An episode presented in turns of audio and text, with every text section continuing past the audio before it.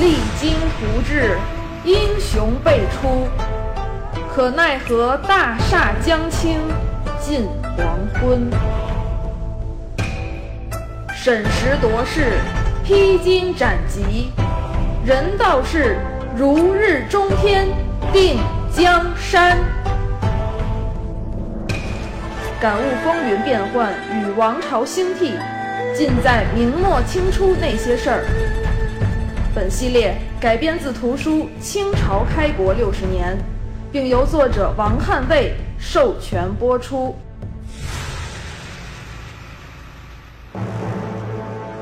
取燕京儒法大树，须先从两旁着靴，则大树自出。皇太极面对严峻形势，审时度势，光而不乱。出于战略家的本能，他一面迷惑明军，一面清除出关的障碍。前者很奏效，使西线马世龙忙于布防，有效牵制了明军；而后者却没能如愿。三屯营攻而不克，更让他发愁的是，祖大寿率关宁军从东线步步紧逼，已经光复建昌营，欲与三屯营守军配合，威胁皇太极的出关之路。皇太极再次发挥超人的策略，他冷静地分析出西线目前还不能。集结有效的力量，而东线，祖大寿知道我一定要夺回建昌，所以正在积极备战。于是他一面派兵围攻建昌，牵制东线的关宁军，一面趁机在明军的手指头缝里安全出关。金军主力出关以后，留下基尔哈朗等贝勒率部分八旗兵和蒙古兵，分守滦州、迁安、永平和遵化四城，以此作为以后入关的根据地。然而帝师孙承宗绝不允许蓟镇防御门户大开，他老人家以六十八岁高龄坐镇。指挥着手要收复四城。经过孙承宗的认真分析，决定先攻滦州，清除夹在东西两线明军中间的障碍，进而北上，再攻三城。三月，皇太极派阿敏、硕托等贝勒率军与留守的基尔哈朗等众将换防。孙承宗抓住时机，积极部署，趁阿敏等人立足未稳，展开行动。五月初十，祖大寿率关宁军抵滦州城下。五月十一，西线马世龙率五镇总兵赶来参战。明军士气大振，金军也拼死抵抗，终于十三日被明军攻陷。守城金军。于十三日凌晨，趁大雨遁走，但没想到通往永平的必经之路，明军设伏待，结果一番苦战，仅数十人逃脱，进入永平啊。此时坐镇永平指挥金军的是阿敏。自三月以来，阿敏确实做了不少工作。刚到永平，他就发布公文告知四城，说四城永远是我大金的。我们意在养民，要成大业。有谋反的，必将严惩；有贤才，也希望赶紧来投奔，我定会善加录用。以后成大业，必会论功。行赏，随后又严明了纪律，禁止投诚的汉官贿赂满蒙官员，哎，别把你们大明那套腐败习气传染给我大金。为了稳固四城啊，阿敏下令四城官民一律剃发，投降的该优待优待，还带兵与周围散落的明军交战，打退了不少敌人，也招降了不少村镇，俘获还挺多。可以说，阿敏利用有效的一万多人驻守的是中规中矩。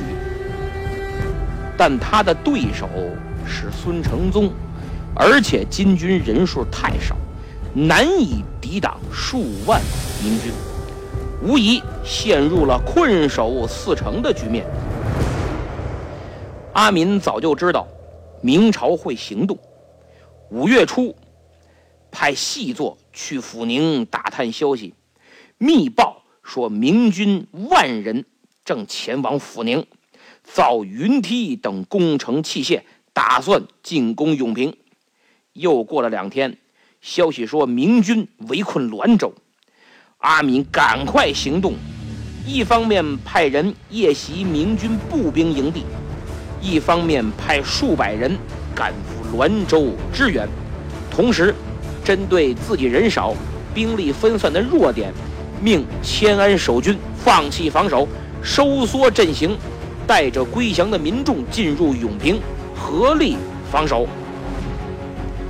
五月十二日夜，滦州城破。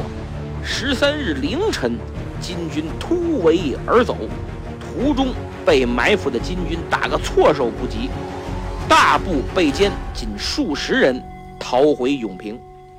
也是十三日这天，守军弃城，明军光复了迁安。然后，孙老师一面派兵围困永平，一面派兵攻取遵化。滦州已破，迁安放弃，遵化孤悬西北，难与呼应。何况遵化已经自顾不暇，被祖大寿率军围困。阿敏一看，慌了，用脚趾头都能想明白，大势已去，守不住了。寡不敌众啊！于是他打算弃城北归，还要将永平屠城，连归降的汉官也一并杀死。硕托啊，也是代善的儿子，阿敏的侄子，力劝不可呀。但阿敏根本听不进去，你小子算哪根葱啊？管我！传令，就按我说的办。永平留守金军。在阿敏的带领下，是大开杀戒。归降的汉官、巡抚白养翠、知府张养初、主事白养元等人全部处死，然后开始屠城，收拾金银绸缎。当天，也就是十三日的夜里，出冷口，逃向沈阳。第二天，五月十四。祖大寿、马世龙率军进入永平，一看太惨了，死尸遍地，家家户户被洗劫一空啊！还没等安抚百姓，孙老师传令，命祖大寿派轻骑追赶敌人。因为阿敏啊带着抢的东西，物资给养，走得慢，轻骑肯定能追上。绝不能让他们顺利出关。于是马世龙、祖大寿立即按此执行。果然，在冷口关追上了金军，金军死了二百多人，扔下不少辎重和物品，仓皇出关。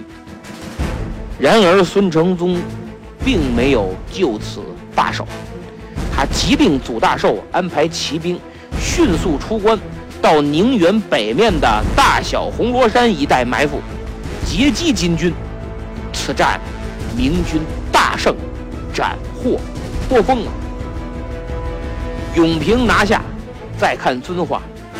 上集我说了，孙承宗派兵由蓟辽总督张凤义率领仰攻遵化，将遵化包围，却没发动进攻。十四日。得到遵化已陷落的消息，明军才开始攻城。经过两日奋战，五月十六，遵化攻陷，守城金军也是弃城逃跑，死伤过半，活命的逃往了沈阳。阿敏从永平跑路啊，都没搭理遵化，你爱守不守，爷回家了。也是在五月十六，孙承宗从抚宁的指挥部来到了永平，对城内百姓进行安抚，严令军队不得骚扰民居，对死难人员好生料理，幸存者尽快恢复秩序。至此，关内四城全部光复，明朝称之尊永大捷。从五月初四开始行动，到五月十六，仅仅十二天，明军转战三百余里，歼敌三千多人，俘获马匹、牲畜、武器、甲仗、辎重、财物无数。当然，这里面大部分本来就是明朝的。此外，还收复了沿途周边二十多座屯堡。金军在关内全部被肃清，崇祯夜不能寐的日子结束了，几次之变彻底平息，京城戒严也解除了，人民生活恢复正常。崇祯跑到祖庙向先祖汇报：江山保住了，孙承宗是大明的柱石啊，以后朕就靠他了。但是从去年十月到今年五月，历时半年多，金军在京城附近烧杀掠抢，生灵涂炭，袁崇焕下狱，满贵、赵帅教等多位总兵阵亡，明朝已然元气大伤啊！大获全胜后。孙承宗犒赏将士，然后五月十八，孙老师返回山海关，在都师府，孙阁部挥毫泼墨，洋洋洒洒写出一篇录布，悬于高杆之上，表彰有功人员，抒发自己的喜悦之情。孙承宗可是明末文坛领袖之一啊。文章精彩一群，各位有时间可以找找看。这篇录簿其中写道：“假节时而标汉志，挽天河以洗胡尘。万马交刺，一战奏何为之势？六罗削盾，三方成破竹之形。”孙承宗从去年十一月七日离家，奉旨进京，又是陈述退敌方略，又是巡视北京城防，又组织通州防御，又安抚辽军，重整关门，收复四城，整整半年多。老爷子六十八了，踏实觉都睡不了，舍身为国，不计生死，拯救苍生。力挽狂澜，是明末当之无愧的政治家、军事家、思想家。他善于发现人才，重用人才，政治上进退有度，洁身自好，不畏阉党，连不务正业、整天做木匠活的皇帝，都极为尊重孙老师，其人格魅力可想而知啊。此次收复四城，他审时度势，理性分析，战略得当，攻守埋伏尽在掌握。一个文臣、大学士，能有此军事素养，真是凤毛麟角，令人敬佩之至。更让人敬仰的是，孙老师的气节和勇气。这个，咱们以后再说。那么到今天，网上不少学者和历史爱好者在骂孙承宗，什么他的战略不切实际呀，对辽东的策略压垮了大明，直接导致灭亡，还用各种史料否定他的成绩。这一点呀，在说袁崇焕的时候，我有过类似的解释。总而言之，任何事情都有两面性，任何人也都有缺点和不足。孙承宗个人和他的军事战略也都是如此，不能说他很伟大就全是好，啥毛病没有。睡觉连呼噜都不打，他做的事儿就都特别完美，从上到下双手赞成。实际上并不是这样，孙老师也有很多不足，他的战略也有副作用，比如耗费过多，明朝财政压力巨大。但除了他，以及他选拔出来的将领，还有他花钱打造的关宁防线，别人只在一旁挑毛病，谁也没站出来亲赴辽东，动点真格的看看，说你孙承宗这套不行。那你说哪套行？你来一个，让满朝文武看看你比他行，有吗？这就跟今天的键盘侠一样，一个个可有理了，可有根据了。慷慨激昂地挑别人毛病，而没有设身处地的从当时的形势和情况出发去考虑问题，这种事后诸葛亮啊，我觉得没多大意义。对于孙承宗而言，从在我的节目里出现到现在，他的所作所为、所思所想，尽管不足很多，问题不少。你可以说他的缺点，指责他的问题，甚至著书立说，这是你的自由。只要你有凭有据，不是造谣就没关系。但别忘了，这只是一个方面，这些不会影响他在明末历史上的光辉形象，你也抹杀不了他为大明王朝的付出。为守卫辽东、保护人民做的贡献，是任何东西都无法抹杀的。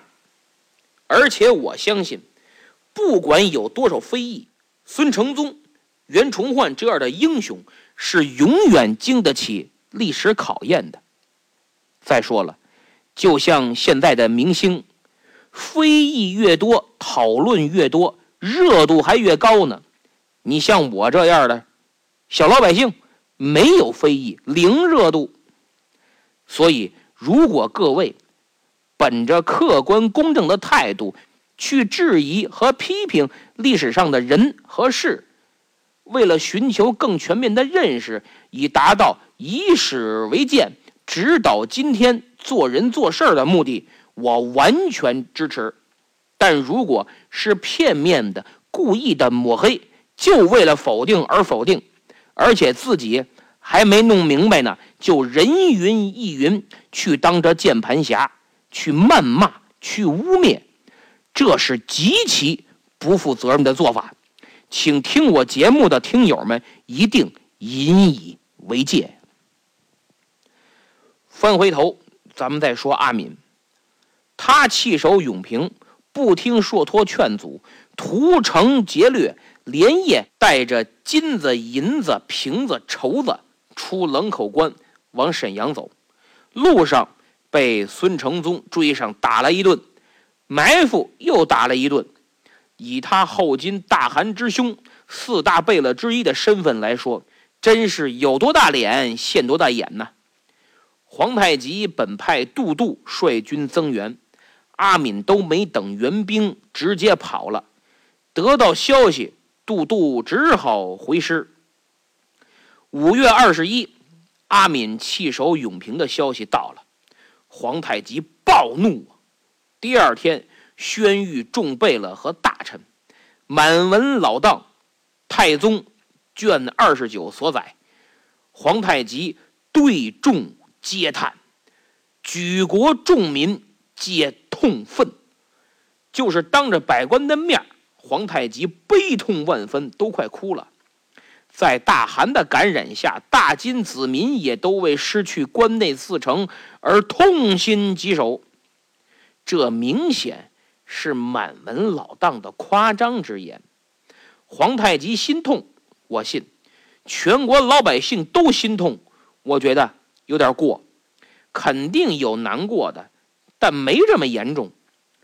而满文老当之所以这么写，就是为了突出阿敏的罪，说明他罪在不赦，严重伤害了大金人民的感情，得罪了大金百姓，不处置，不足以平民愤、振朝纲。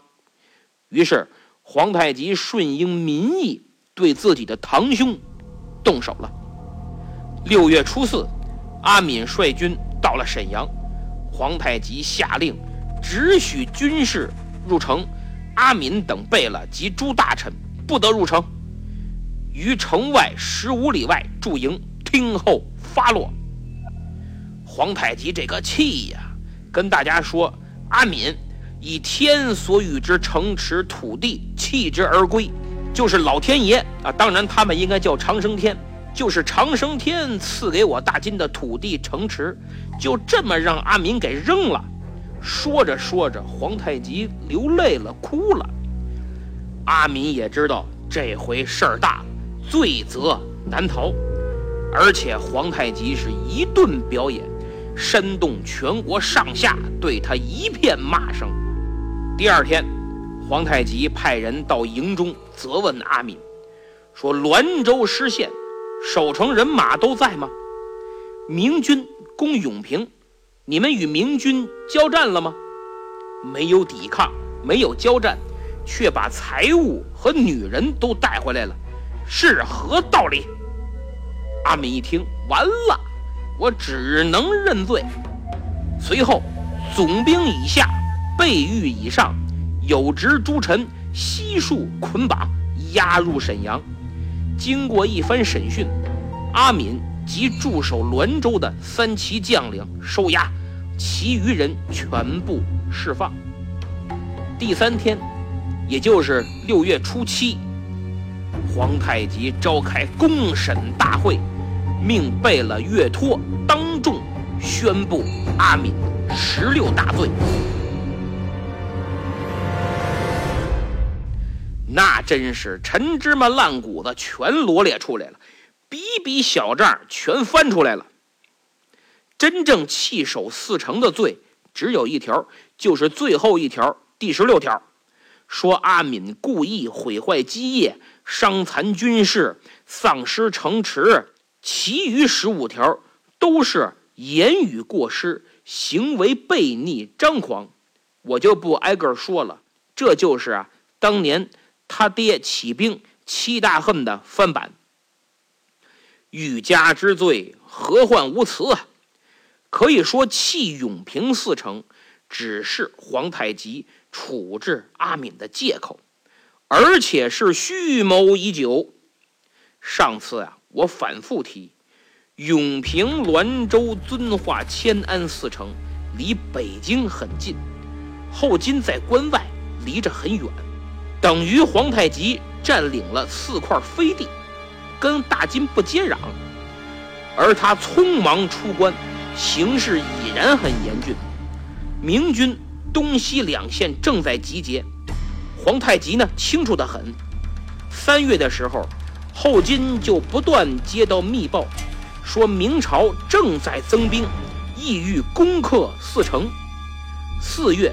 又抓住一个祖大寿派来的奸细，得知关宁军六万，打算围攻四城。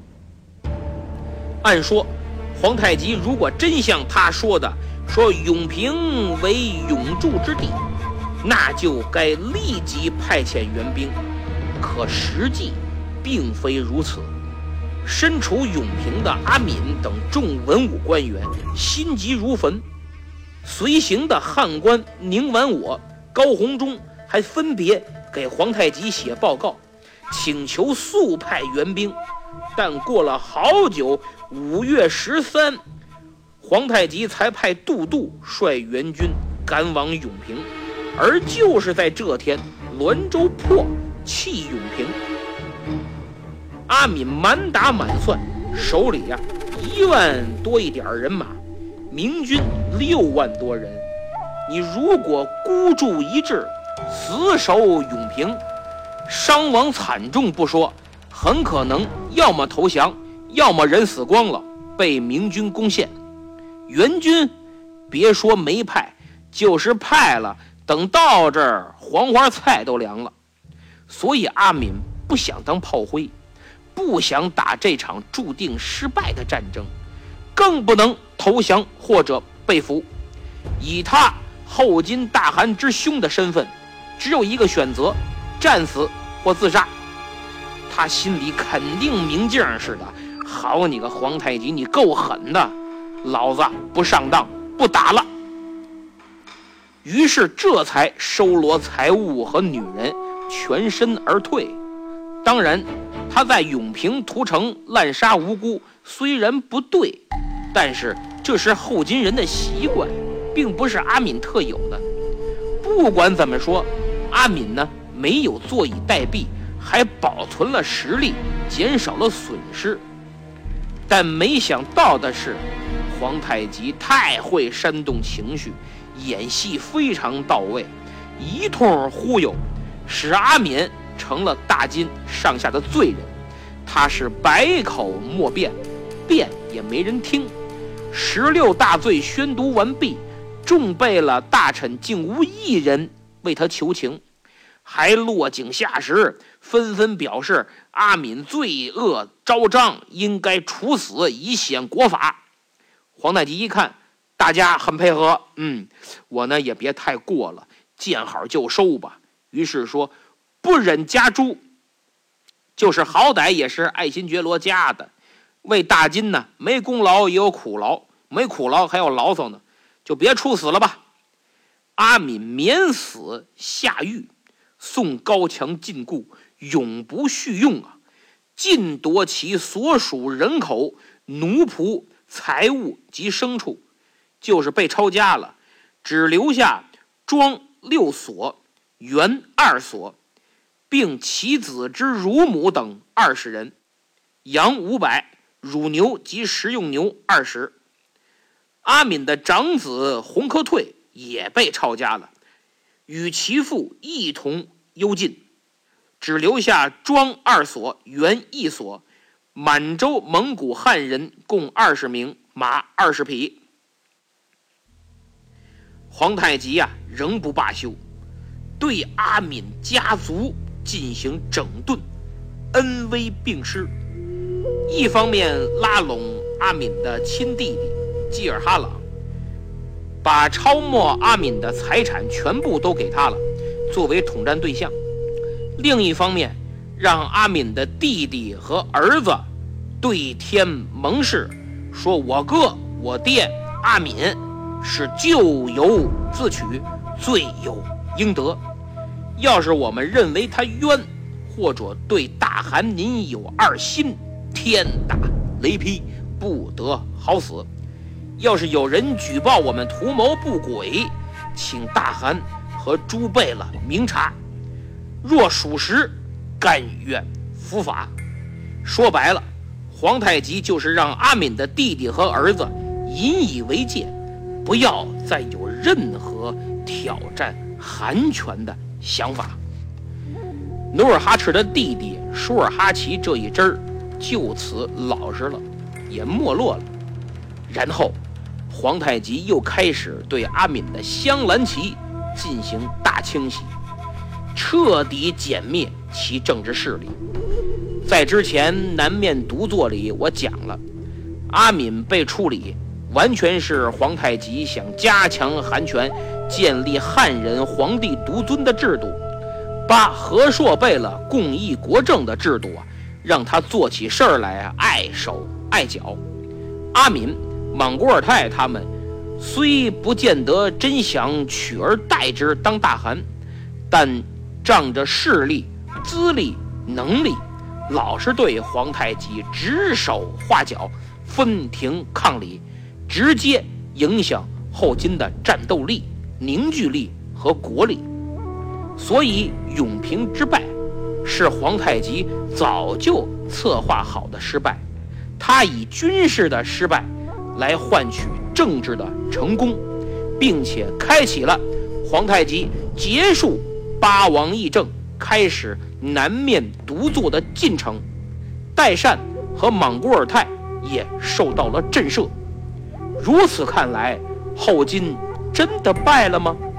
大明真的胜了吗？难说呀。